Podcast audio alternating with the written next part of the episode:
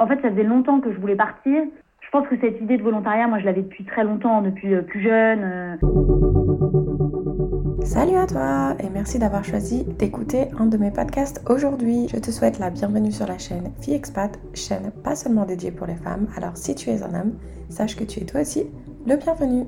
Si tu ne le sais pas déjà, tu y découvriras tous les mardis la conversation que j'ai eu la chance d'avoir avec une femme qui a osé sauter le pas de l'expatriation. Sans plus attendre, je te souhaite une très bonne écoute.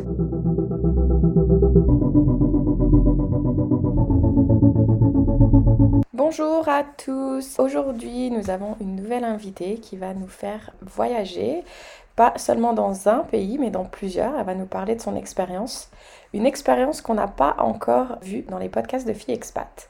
Donc, sans plus attendre, je vais la laisser se présenter. Bonjour Kelly, bonjour à tous. Euh, donc, je m'appelle Lucie, j'ai 26 ans et euh, je vais vous parler de mon expérience euh, d'expatriation au Vietnam, en Birmanie, au Laos et au Cambodge. Donc, moi, je suis plutôt d'un parcours classique. Donc, voilà, j'ai fait une école d'ingénieur et puis au fil des rencontres et des expériences, bah, j'ai décidé de partir à l'aventure en Asie. Je suis ravie de parler de cette expérience.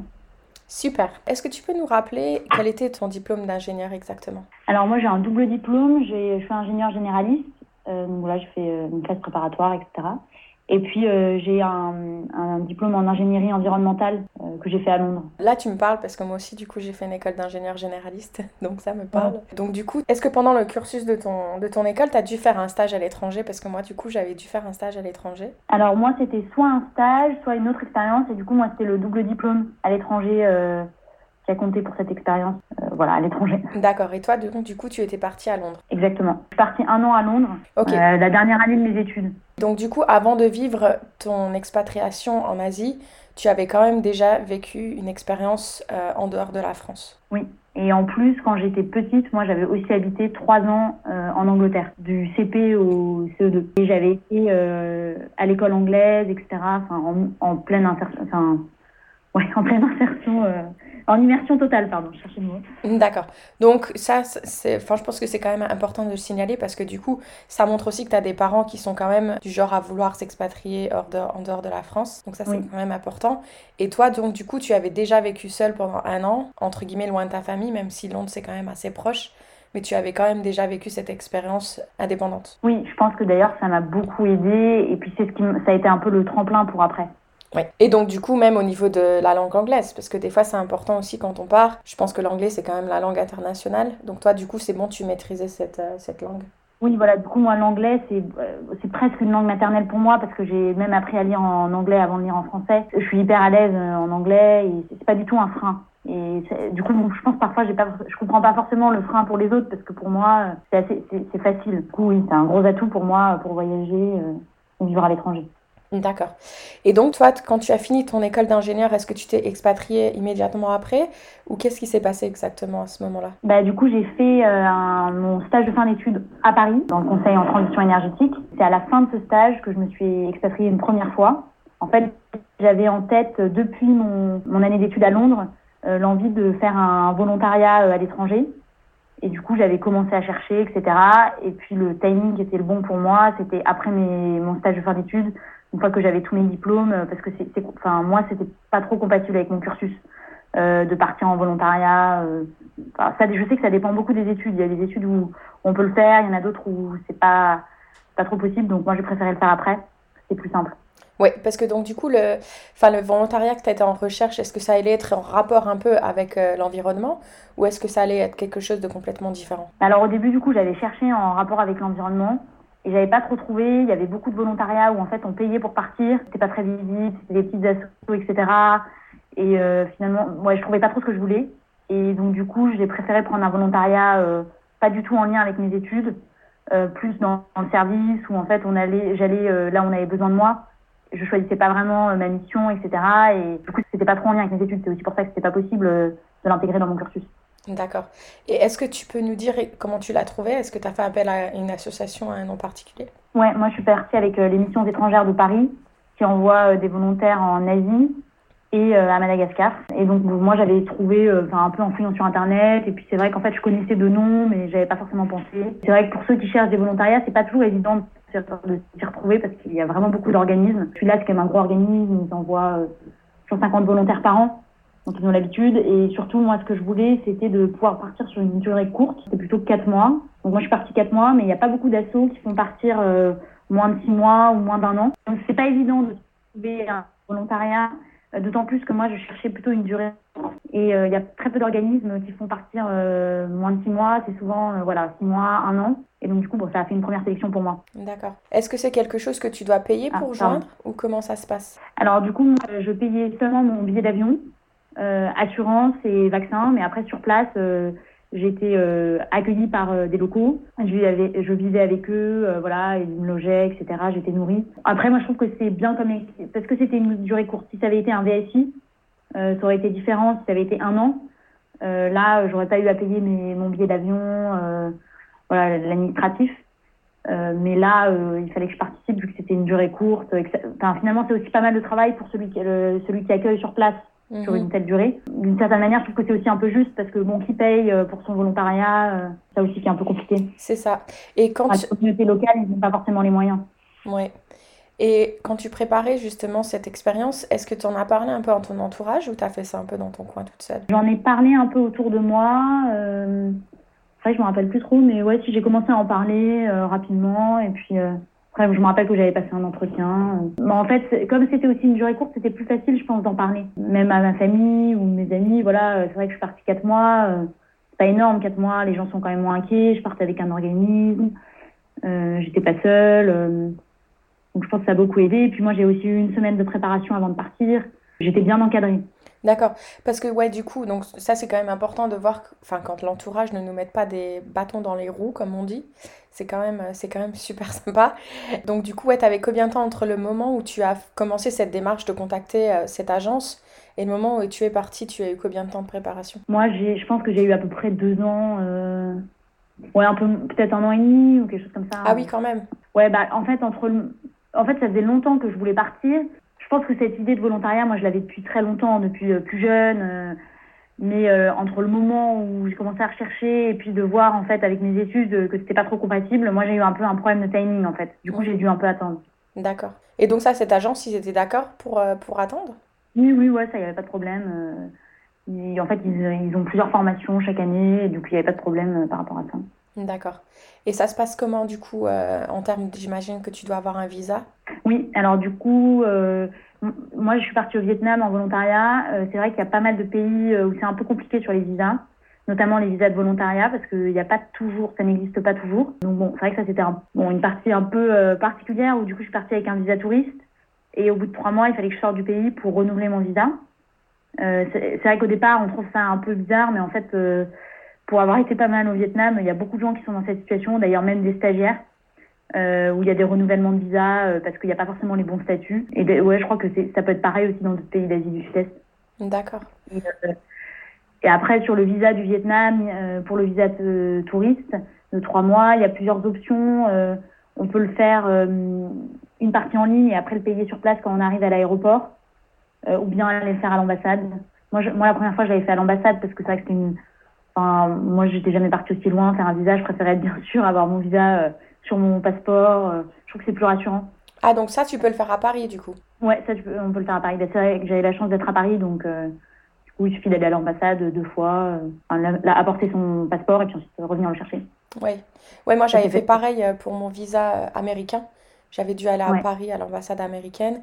Eux, par contre, avaient gardé mon passeport et après, ils me l'envoyaient par courrier. Donc ça, j'étais pas très rassurée de savoir que mon passeport allait finir dans une enveloppe.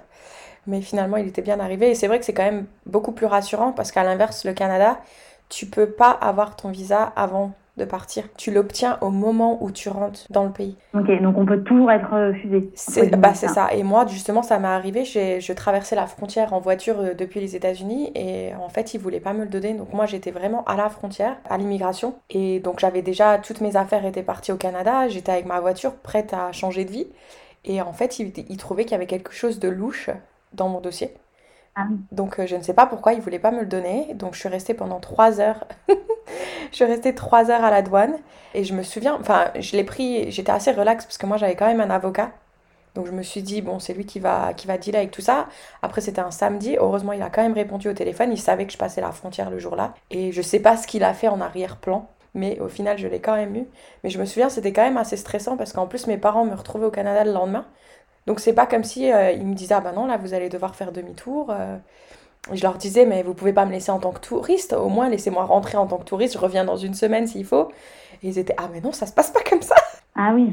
Euh, et donc, du coup, je me souviens une fois que je suis sortie, j'ai vu un McDo, tu sais, moi je suis la fille, il faut que je mange si je suis stressée. Et donc, j'ai été tout de suite au McDonald's me prendre un Big Mac qui, qui, était d'ailleurs servi avec une poutine. Donc, voilà, c'était stressant. Finalement, ouais, c'est mieux, je pense aussi, si on a la possibilité de le faire en France, son visa vaut mieux le faire en France. Ouais, au moins la première fois, ouais, je pense que c'est pas mal de, de, commencer comme ça. Ouais, non, c'est clair. Et est-ce que tu savais un peu ce que ça allait être ta mission euh, avant de partir ou t'allais découvrir ça un peu sur le pays?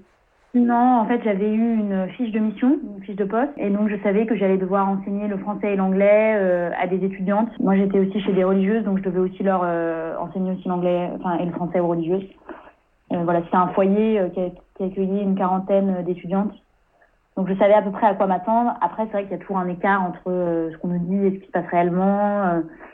le rôle du volontaire, en plus comme là c'était vraiment en immersion totale, je vivais avec eux, etc j'avais un rôle plus euh, soft entre guillemets qui était aussi de d'être une présence d'être disponible de d'apporter en fait un peu aussi euh, la, la, notre façon de penser française enfin de partager euh, ça pouvait être parfois un peu strict parce que c'est vrai que c'était un foyer donc voilà apporter un peu de joie des choses comme ça mm qui sont pas forcément écrites mais du coup on, on comprend euh, voilà donner des petits coups de main des petites choses comme ça.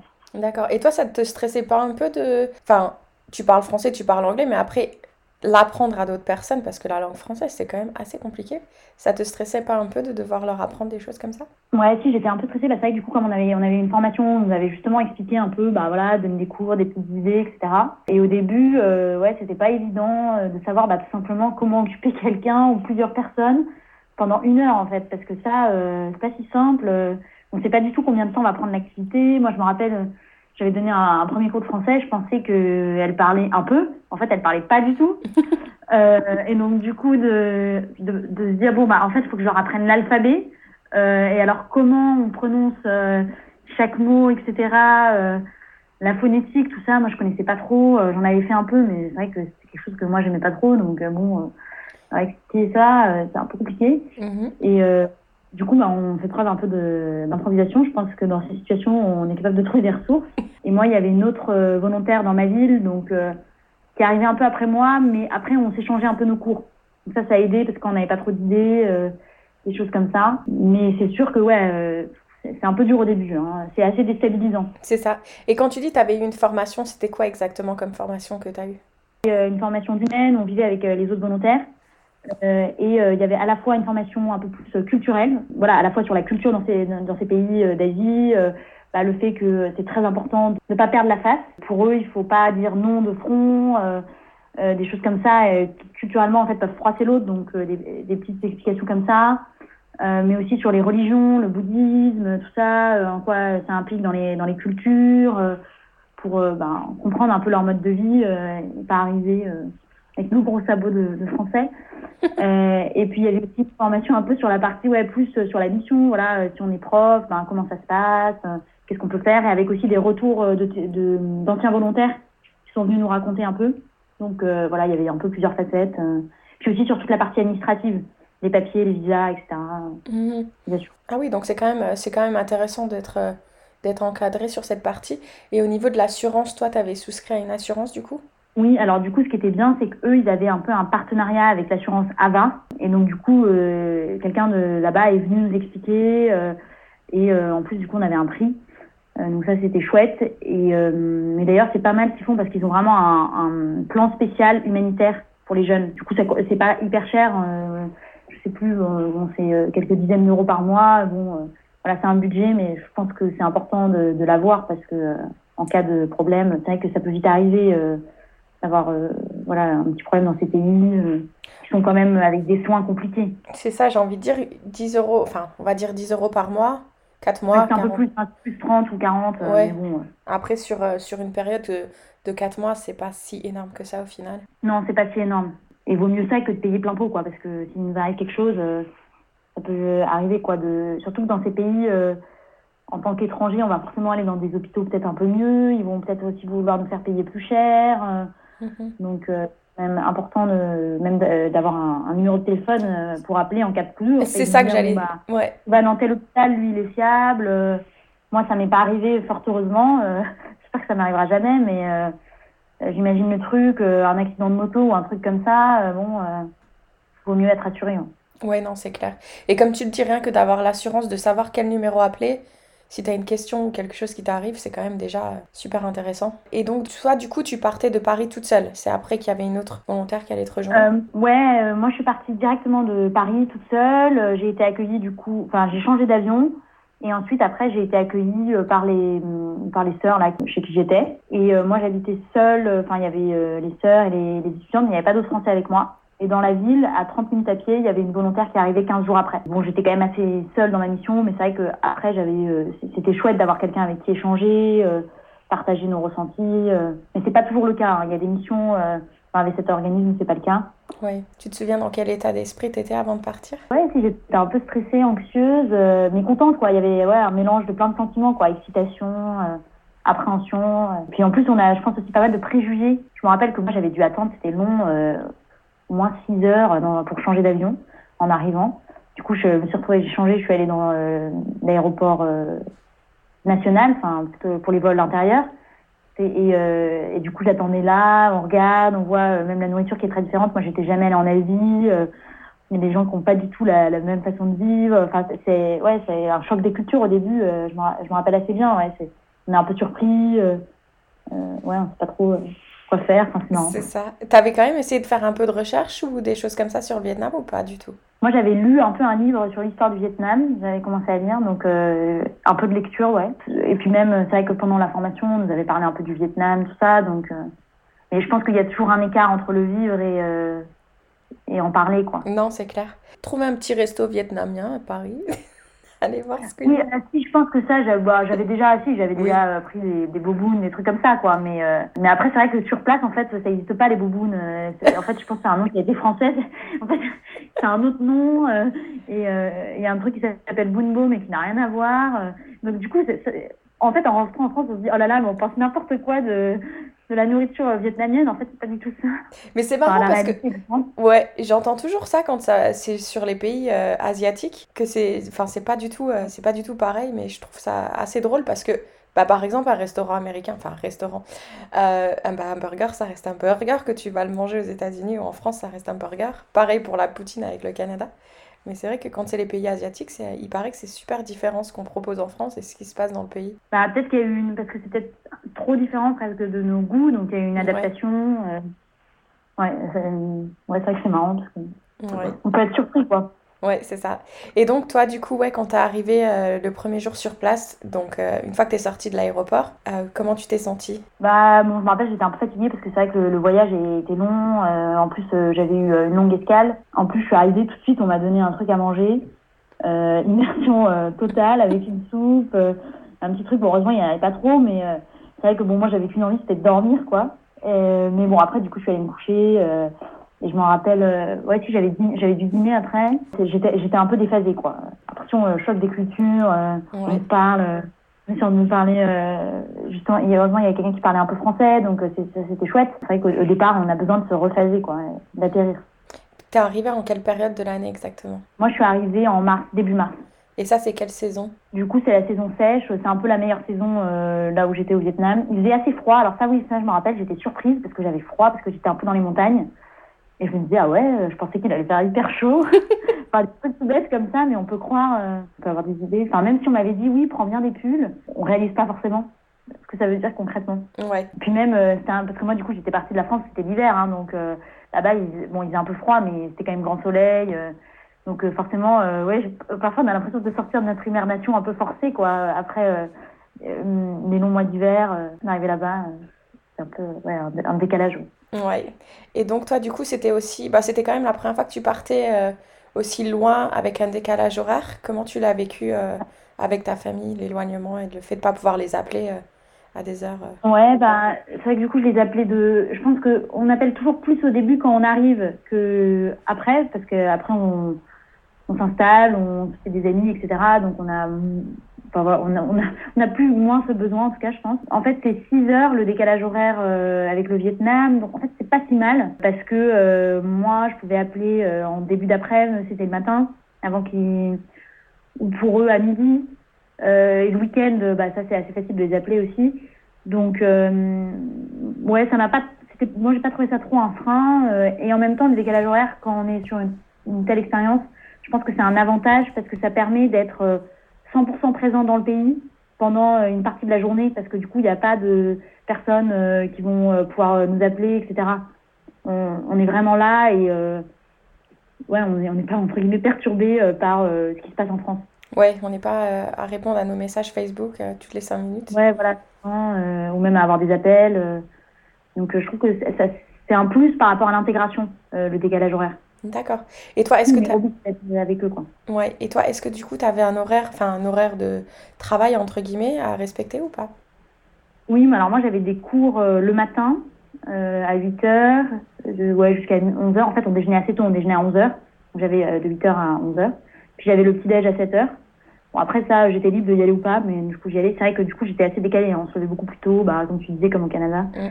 Euh, et puis j'avais aussi des cours le soir parce qu'en fait les étudiantes c'était un peu des cours en plus pour les aider. Donc c'était euh, de euh, ouais, 19h à, à 21h.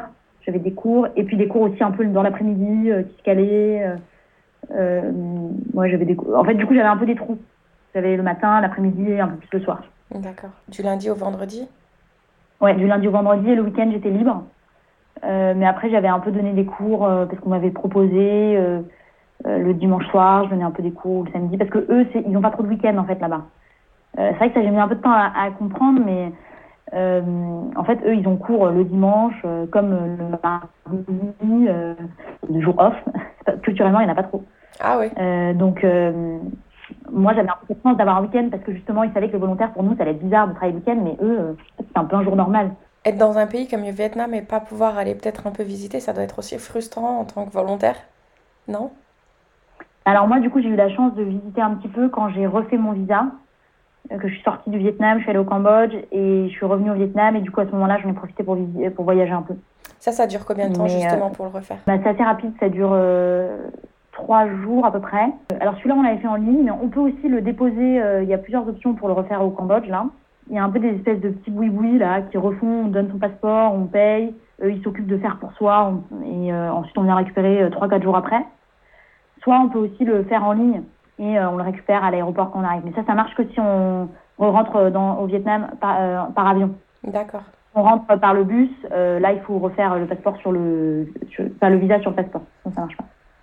Et donc du coup, du coup bah, j'ai visité les temples d'encore. voilà, ça m'a laissé un peu de temps. Bah, il fallait quand même rester sortir du pays au moins trois jours pour. je sais qu'il y a, y a des gens qui font leur, leur visa très rapide, ceux qui habitent au Vietnam et qui sont sous visa touriste eux, ils vont vraiment rapide à la frontière. Bon, je sais pas trop comment ils font, mais je pense qu'ils payent peut-être un peu plus, mais euh, ouais, c'est un peu opaque. Hein.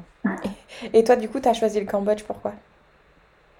Bah, Parce que c'était tout prêt euh, pour refaire le visa. Et puis, euh, c'est vrai que bah, j'avais aussi envie de voir euh, encore. Enfin, Siem Reap, c'est quand même.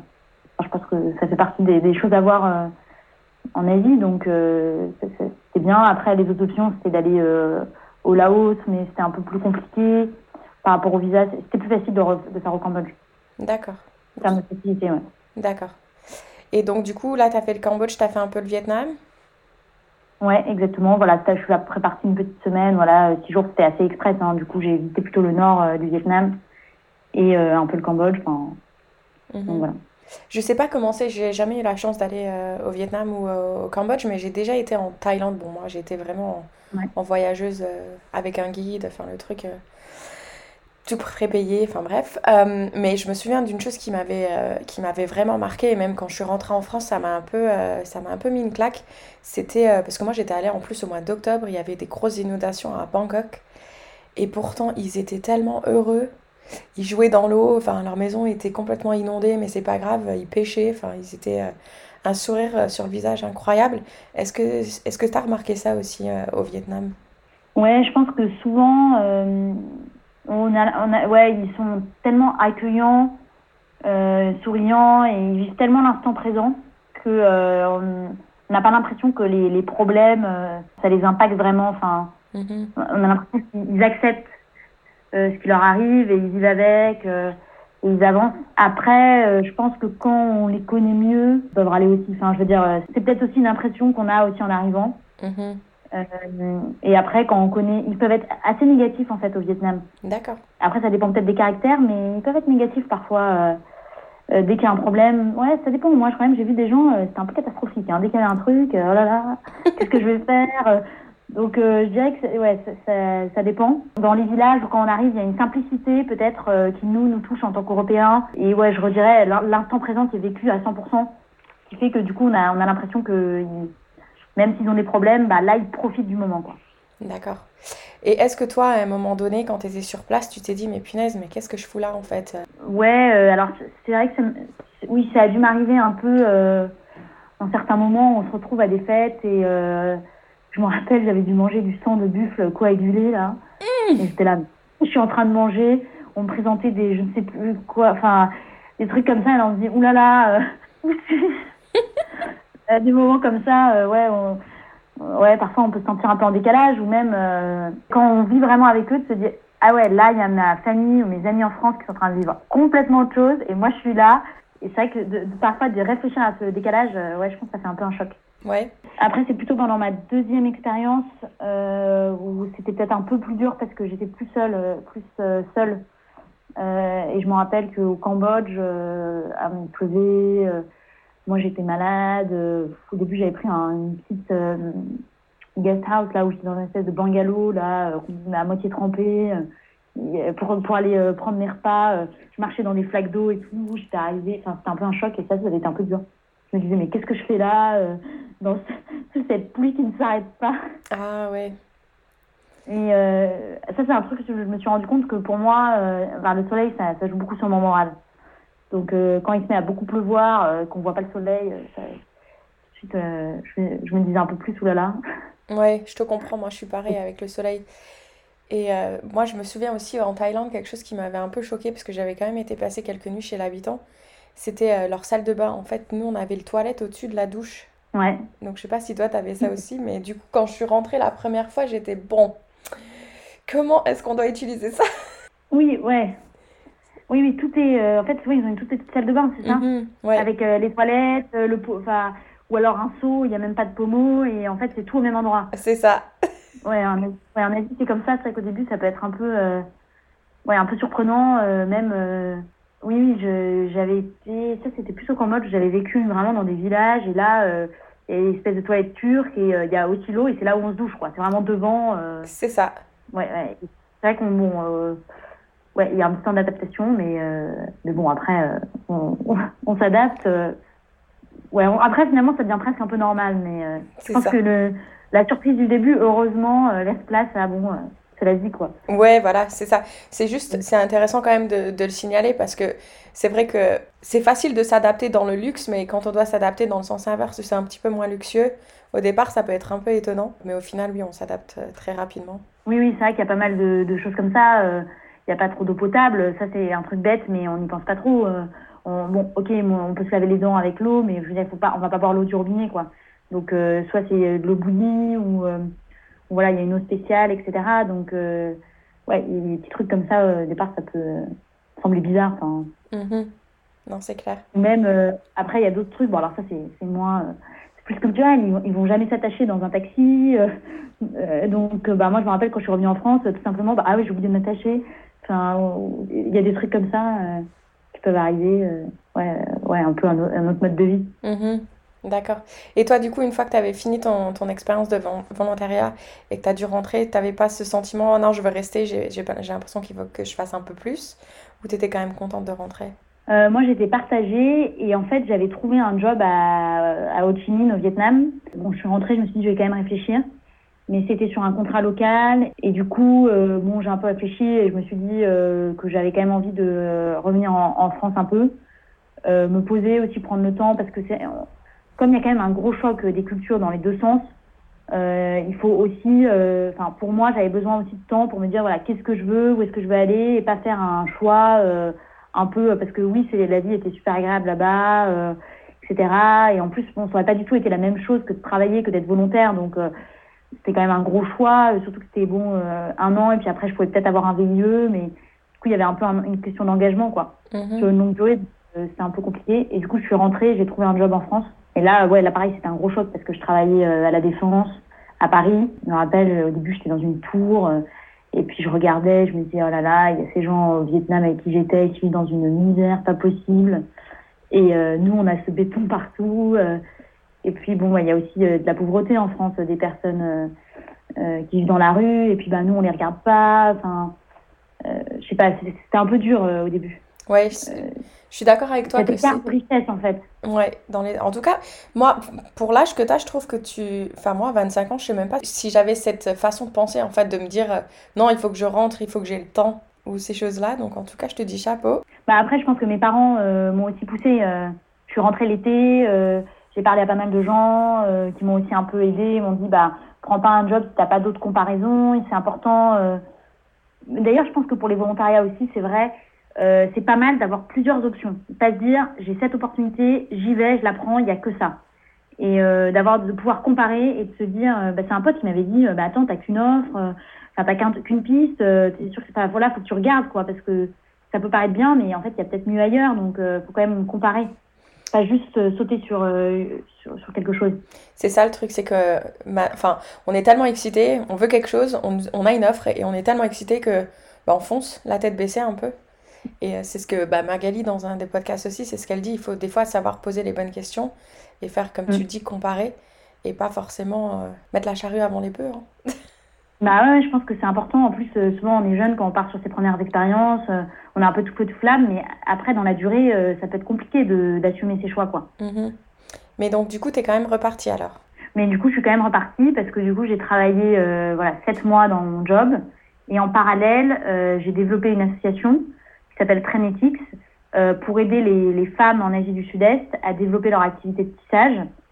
Euh, voilà, parce que moi, j'étais revenue avec des vêtements traditionnels et je m'étais dit, euh, bon, moi, c'est magnifique. Et en parlant avec des gens autour de moi, euh, ils me disaient, bah ouais, euh, c'est vrai que c'est super beau.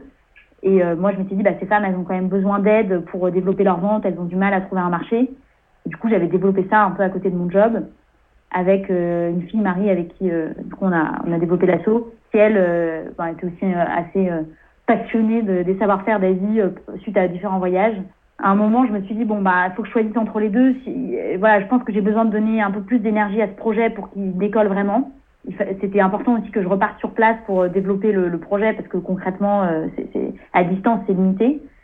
Et, en même temps, je me disais bah je suis jeune c'est le moment quoi. J'ai une idée, j'ai toujours un peu rêvé de faire euh, de l'entrepreneuriat. Qu'est-ce qui me retient aujourd'hui de ne pas me lancer à 100% là-dedans? Et donc du coup j'ai lâché mon job et, euh, puis j'ai préparé mon, deuxième départ euh, plus long du coup d'un an où l'objectif c'était d'aller développer des programmes de tissage en Birmanie, au Laos, au Cambodge. À un moment, je pensais en Thaïlande, mais bon, finalement, ça s'est pas fait.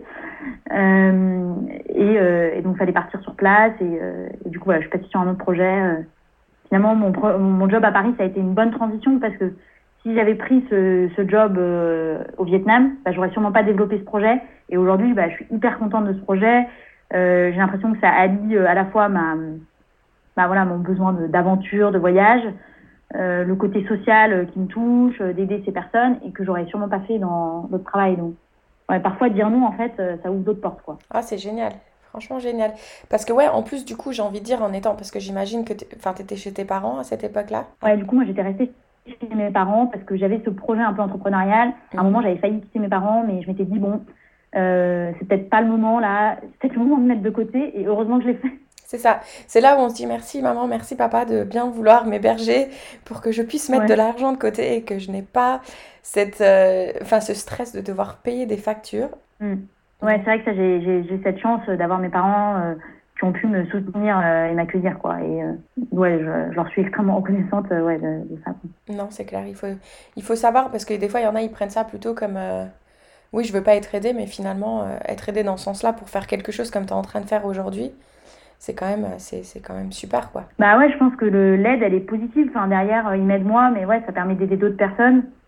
Et euh, c'est vrai que ça m'a aussi peut-être dédramatisé en Asie parce que eux, ils vivent assez longtemps chez leurs parents. Enfin, c'est assez normal. Ils n'ont pas les moyens d'aller se loger ailleurs, enfin, sauf s'ils vont travailler dans une autre ville. Mais ils disent pas, je vais dépenser un loyer pour ça. Enfin, bon, sauf s'ils ont une famille ou qu'ils ont vraiment les moyens, ils vont aller habiter seuls. Mais avant, voilà, c'est un peu, ils économisent, ok, ils donnent un peu d'argent à leurs parents. Mais euh, nous, en, en France, c'est un peu connoté de rester longtemps chez ses parents en mode euh, l'échec et tout. Et du coup, moi, je le vois aussi de façon positive. C'est aussi de se dire, bah, si mes parents peuvent m'accueillir, m'aider, bon, et que moi, derrière, ça me permet euh, bah, de mieux décoller derrière et d'avoir les moyens de, de, faire ce que j'ai envie, mm-hmm. bah, c'est plutôt une chance, quoi. Non, carrément. Et donc, toi, du coup, si tu avais des conseils ou au moins un conseil à donner à une personne qui voudrait justement faire une expérience de volontariat euh, en Asie ou ailleurs, Qu'est-ce que tu lui dirais? Bah, D'abord, euh, je pense que c'est important ouais, de se poser les bonnes questions. Pourquoi je veux partir? Euh, Qu'est-ce que je veux faire exactement? Est-ce que je veux être dans l'action, avoir un impact? Est-ce que c'est plutôt de la rencontre? Je pense qu'il y a une question qui est importante. Est-ce que je pense que je vais sauver le monde? Parce que, bon, en vrai, en réalité, c'est pas le cas. Mais du coup, je pense qu'il faut aussi accepter euh, que, bah, on va juste être une petite goutte d'eau. Bah, on va être super utile à l'endroit, mais on va pas non plus changer toute la situation. Et puis, c'est pas forcément parce que on est présent, je sais pas, dans un bidonville, euh, que euh, on va avoir un, enfin tu vois, on va être capable de changer les choses. Est-ce que je suis prêt aussi à vivre dans, dans la misère? Est-ce que qu'est-ce que je veux euh, Quelles sont un peu mes intentions? Est-ce que je suis prêt à partir une durée longue, une durée courte? Ouais, je pense un peu noter, voilà, quels sont mes objectifs et ce qui m'anime. Mm Suite aussi, parce que parfois on peut aussi se dire, oh là là, j'en ai marre de cette vie, je veux partir mais il faut, je sais que il y a certains volontaires, euh, j'en ai pas forcément rencontré, mais il y en a parfois, ils partent et au bout d'une deux semaines, euh, ça va pas, ils veulent rentrer. En fait, ils sont pas partis au bon moment, ils ont fui un truc, euh, ils n'étaient pas prêts psychologiquement. Donc, je pense qu'il faut quand même être, être, ouais, être capable un peu de faire preuve de maturité là-dessus. Et je pense qu'après, en parallèle, c'est important de, bah, de chercher des organismes. Et puis, en fonction de ces critères, voilà, est-ce qu'on a besoin d'être très accompagné? Est-ce qu'on a plus envie d'un truc un peu autonome? Euh, voilà, est-ce qu'on est prêt euh, ouais, à être un peu en mode backpacker, à pas avoir trop de sécurité ou pas, ou est-ce qu'on a besoin d'un cadre? Je pense que ça, c'est des questions hyper importantes pour choisir euh, un organisme ou pas. Mm-hmm. Et puis aussi la durée, je pense que c'est important de savoir ce qu'on veut parce que sur des durées d'un an, bah, on peut partir en volontariat de service international, en VSI. Du coup, là, on a un, bon statut parce qu'on a à la fois, je crois, je me demande si on cotise pas d'ailleurs pour le chômage. on, on a euh, une indemnité, on a une assurance, on a son billet pris en charge, etc. Donc euh, là, euh, il y a cette sécurité, mais bon, il faut quand même être prêt à partir un an. D'accord. Donc ouais, je pense que c'est les deux gros conseils. Pourquoi et puis regarder les options. Ouais, et puis je pense que ce qui peut être intéressant aussi de, de savoir répondre, c'est est-ce que je vais là-haut pour essayer de développer de nouvelles compétences ou est-ce que je vais déjà mettre au service des compétences que j'ai? Parce que déjà, rien que s'expatrier et faire une expérience de volontariat, en quelque sorte, c'est développer un savoir-être. Donc, peut-être pas essayer de trop développer en une, euh, enfin, en un voyage, entre guillemets. Ouais, qu'est-ce que je cherche Est-ce que je veux être euh, plus sur un truc métier, en fait euh, Voilà, moi, j'ai fait plutôt un choix humain. voilà. C'est vrai qu'il y a des missions qui sont plus métiers. Donc, il faut aussi un peu savoir ce qui nous intéresse, nous, suivant notre état d'esprit du moment, quoi. D'accord, ouais. Non, je pense que c'est super intéressant. Il y a aussi des gens qui disent, moi, je veux pas du je suis infirmière, par exemple, je veux pas du tout faire un truc infirmière. J'ai envie de me alors qu'elle pourrait être très utile en enfin en plus ça, paraît assez évident c'est hyper facile et en fait non euh, elle a envie de faire un autre truc quoi mm-hmm. euh, et du coup aussi de se dire voilà est-ce que j'ai envie d'être sur un truc que j'ai appris ou hop euh, je non je, je, peux donner des cours j'ai jamais fait ça mais ça ça va me changer ou j'ai envie d'être avec des jeunes mm-hmm. Non, super, super bon conseil. Et on en avait aussi parlé offline de pas négliger, de vouloir dépenser quelques euros pour une assurance. Ouais, je pense que c'est important, ouais, de, en tout cas, d'avoir une bonne sécurité, euh, que ce soit voilà, ce qui est visa, assurance, euh, d'assurer un peu. Ouais, prendre son temps, prendre son temps de se bien de se préparer et de pas partir euh, trop rapidement. Donc du coup, les fameuses questions de fin. Si la Lucie d'aujourd'hui, celle à qui je parle, disons qu'au lieu de parler avec Kelly, elle est en train de parler avec la Lucie, qui allait s'apprêter à partir euh, pour sa première expérience, qu'est-ce que tu lui passerais comme message? Bah déjà je me dirais que euh, ouais euh, vas-y fonce ça en vaut la peine quoi. Tu vas pas le regretter tu vas apprendre plein de choses c'est une super expérience. Mais voilà prépare-toi bien pose-toi les bonnes questions. Mhm. pourquoi tu veux partir qu'est-ce qui est important pour toi? Ouais mais surtout voilà ouais ose ose quoi. Prends des risques t'en seras que plus fier derrière. Ouais. Toi, tu penses que tu ne les ai pas bien posées, ces questions? Si, je pense. Mais après, on peut toujours se les, se les poser euh, mieux. Euh, Mm. je- ouais, je, je pense que à un moment, je m'étais dit, euh, je me rappelle, euh, ah, je devrais pas partir plus longtemps. J'ai- Ouais, quand même. euh, je pense que sur la durée, je m'étais pas vraiment posé euh, bien la question. J'étais partie sur quatre mois. Et en fait, peut-être que ça m'aurait plus longtemps. Je- euh, ouais, je, je- les questions, je, je suis un peu allée euh, assez vite, quoi. Euh, j'ai envie de partir. euh, euh, ouais, je, l'Asie, c'est vrai que c'était un peu, j'ai pas trop réfléchi. Finalement, ça me convenait bien. Bon, parfois, c'est bien aussi de pas trop se poser de questions. En plus, j'étais bien encadrée. Euh, mais euh, parfois, j'ai l'impression que les, euh, quand je retrace les choix, euh, ça se fait un peu tout seul. euh, Que, que, j'ai pas l'impression de m'être dit, euh, d'avoir pris un papier, d'avoir dit ah ouais, je veux partir, je veux partir. euh, Mhm. et même sur la partie paperasse, euh, c'est vrai que je pense peut-être surtout sur mon deuxième, parfois je fais un peu à l'arrache, quoi. Je pense que parfois c'est bien de faire un peu mieux. euh. Je me suis d'ailleurs rendu compte, par exemple, euh, il y avait des, à un moment, j'avais pas eu d'assurance euh, après coup. Ah oui? J'avais eu un peu d'assurance parce que je l'ai renouvelé. En fait, je prenais trois mois par trois mois parce que je me disais bon, euh, comme comme je savais pas trop quand j'allais rentrer, je voulais pas trop payer, etc. Mais bon, voilà, ce genre de bêtises. Donc c'est vrai que ça, j'ai jamais dit à mes parents, mais je m'en suis rendu compte après coup qu'il y avait eu un moment où j'avais pas euh, été assurée. Bon, ça s'est bien terminé, mais euh, ce genre de truc où voilà, hyper bien. S'ils écoutent le podcast, hein, surtout, vous inquiétez pas, rien n'est arrivé. non, mais c'est vrai parce qu'en plus, je pense qu'on a souvent le. On réfléchit beaucoup aux techniques, par exemple euh, la destination ou la durée, mais pas au fond du truc. Ce qui, c'est quoi la flamme en nous qui nous dit euh, je- pourquoi j'ai envie de faire ça en fait? Ouais, ouais, c'est vrai. Je pense que je m'étais pas vraiment posé cette question. Et euh, du coup, la réponse que je donnerais aujourd'hui, elle serait peut-être pas la même qu'à cette époque. Mhm. Enfin, et en même temps, parfois aussi, on a un appel fort et on ne sait pas trop l'expliquer pourquoi. Enfin, tout d'un coup, on a vraiment une envie forte. C'est ça. Moi, je pense que j'avais vraiment une envie forte, mais je ne savais pas trop pourquoi. Notre instinct, notre fameux instinct qui nous parle, mais Ouais, voilà. Mais qui est bien. Hein, euh, qui est très bien. Il faut toujours l'écouter. Donc, euh, non, donc c'est très bien. Et est-ce que tu aurais une citation ou une chanson préférée que tu aimerais partager avec nous? Ouais, je pense que j'ai une citation, euh, une citation de Mère Teresa que j'aime bien. C'est euh, La vie est une aventure, ose-la. Et je trouve que c'est hyper bien dit. Enfin, c'est vrai. D'oser prendre des risques. Et même moi, j'avais écouté un podcast, euh, non, c'est non, un TED Talk de Frédéric Bedos. Donc, il y a une femme qui a, elle dit, euh, elle, donc, elle a pris pas mal de risques dans sa vie, etc. Et elle, elle dit, ouais, euh, il faut, il faut oser, quoi, prendre des risques, quoi. La vie, euh, c'est, et c'est ça qui paye derrière, quoi. Sortir de ta zone de confort, etc. Je suis tout à fait d'accord avec toi. Oser, c'est mieux que de vivre avec des regrets. Bah oui, exactement, ouais. Ouais, non, c'est ça. Donc toi, aujourd'hui, tu ne regrettes rien et tu continues d'oser. Et ce que tu fais, c'est vraiment top. Voilà, exactement. Ouais. Donc voilà. Bah écoute, on arrive à la fin de ce podcast. En tout cas, merci beaucoup d'avoir partagé avec nous ton expérience. Donc à vous, euh, auditrices, auditeurs, si vous avez aimé cet épisode, surtout, n'hésitez pas à nous mettre une petite note de 5 étoiles sur Apple Podcast et un petit commentaire. Et si vous voulez nous suivre, vous pouvez nous retrouver sur le compte Instagram FiExpat. Et je crois que toi aussi, tu as un compte Instagram que tu aimerais peut-être partager.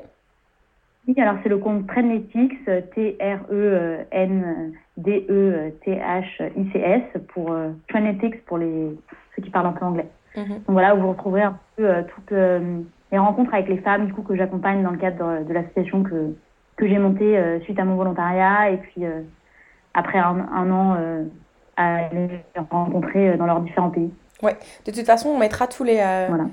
Bah. Ouais, on mettra tout ça dans, le, dans la description du podcast pour ceux qui veulent, euh, qui veulent te retrouver. On mettra tout ça, tous les liens. Merci beaucoup Kelly, en tout cas c'était euh, hyper intéressant d'échanger avec toi. Ouais, bah moi aussi je suis super contente. Donc euh, moi j'y pense aussi de temps en temps euh, au volontariat. Je pense que c'est un de mes regrets aussi de pas de pas avoir vécu cette expérience, je te le cache pas. Donc je suis contente euh, d'avoir euh, en quelque sorte vécu ce que toi t'as vécu à travers toi. Donc euh, donc c'est super. Merci beaucoup. Bah, je pense qu'il est jamais trop tard hein, pour euh, tenter l'expérience. C'est pas faux, c'est juste que là, c'est vrai, encore, encore une fois, cette pandémie où on est en plein dedans, Ouais, c'est un peu ouais, un petit peu plus compliqué, mais c'est vrai que euh, il faudrait que je réfléchisse un peu plus. Bah, merci en tout cas, et puis bah, bonne journée à toutes et à tous. Merci, bonne journée, salut